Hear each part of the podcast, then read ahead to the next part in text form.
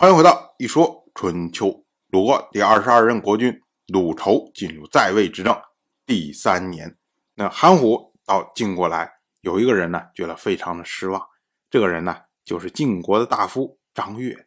因为春天的时候，当时是游吉跑到晋国来，为晋国国君晋彪的侍妾少姜送葬。当时呢，游吉就预言说：“哎。”将来齐国再有女子到晋国来的时候，我还要过来来祝贺。没想到呢，这一次来的不是游吉，而是憨虎。所以呢，张悦就派人给游吉传话说：自从您游吉回国以后，小人清扫先人的旧宅，说您恐怕又要来了。如今来的却是憨虎，小人深感遗憾。就张悦的意思就是说。你预言你要来嘛，所以呢，我就等着你来的时候，我们坐一块搓一顿。结果没想到你就没来，所以我觉得还是挺遗憾的。结果游吉呢，他就回话说：“游吉地位低下，没有资格前来，这是畏惧大国，尊重夫人呐。而且您之前也说过，恐怕我没有这样事情可做了。那如今呢，游吉的确是无事可做呀。”就是游吉，他的意思就是说，本来的确是应该我来的，可是没想到呢，这一次你们的国君晋彪娶的不是侍妾，而是夫人呐。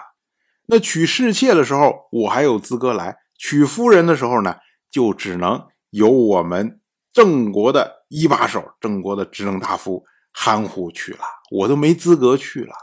所以呢，您之前提到。说晋国可能失去诸侯，因为做的太过分。如今呢，还要更过分。那我就知道，我游击已经无事可做了。就像您张悦说的一样，哎，就是这么个意思。同样是本年的秋天，小诸国的国君到鲁国来朝见。当时呢，鲁国大夫季孙树打算不以诸侯之礼接待。我们要说啊，小诸国它是诸国的一个分支。弭兵之约的时候，诸国都没有参加盟誓，何况是小诸国？所以季孙树觉得就是说，哎，你国家太小了，我就以附庸来招待你就可以，不用把你当成诸侯。可是呢，鲁国大夫苏孙豹他说不可以啊。曹国、滕国和两个诸国确实没有忘记跟我们的友好，恭敬的接待他们。还恐怕他们有异心，如今呢要降低一个友好国家的地位，如何能够迎接更多的友好国家呢？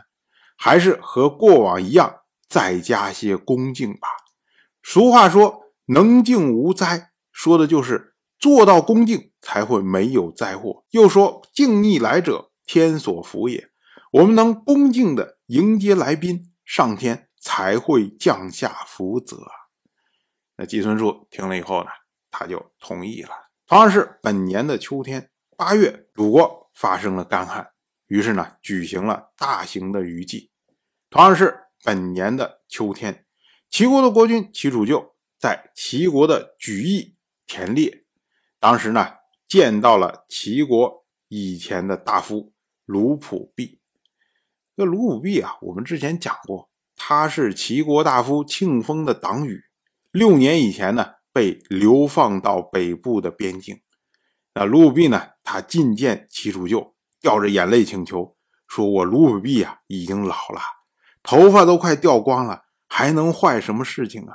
让我回国吧。”结果呢，齐楚就说：“好，我去告诉那两个人。”所以那两个人呢，就是指齐国的公孙齐蔡，齐国的公孙齐赵。那齐楚就回国之后呢，就将这件事情告诉了齐蔡和齐赵。当时呢，齐蔡就想召卢武弼回国，可是呢，齐赵不同意。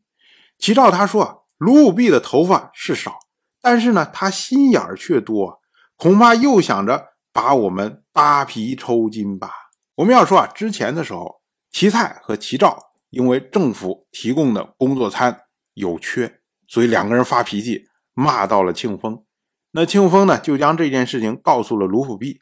卢虎弼当时就说：“我要把他们扒皮抽筋。”这句话呢，齐照他还记着呢，怀恨在心呢，所以呢，他不愿意原谅卢富弼。到了本年的九月，齐照将卢富弼流放到了北燕，意思就是说，你卢富弼，你流放在外，你不还老老实实待着，还想着回国，那我就把你流放更远的地方。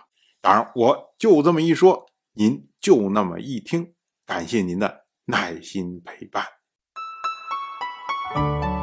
一说春秋的第一本图书《惊泽》已经正式出版，《惊泽》收录了从春秋开篇到郑国国君郑务生去世的春秋故事，加上多篇的番外回声以及年表、人物关系图、春秋经原文等辅助内容，方便大家和音频参照阅读。有兴趣的朋友，快去公众号“一说春秋”看看吧。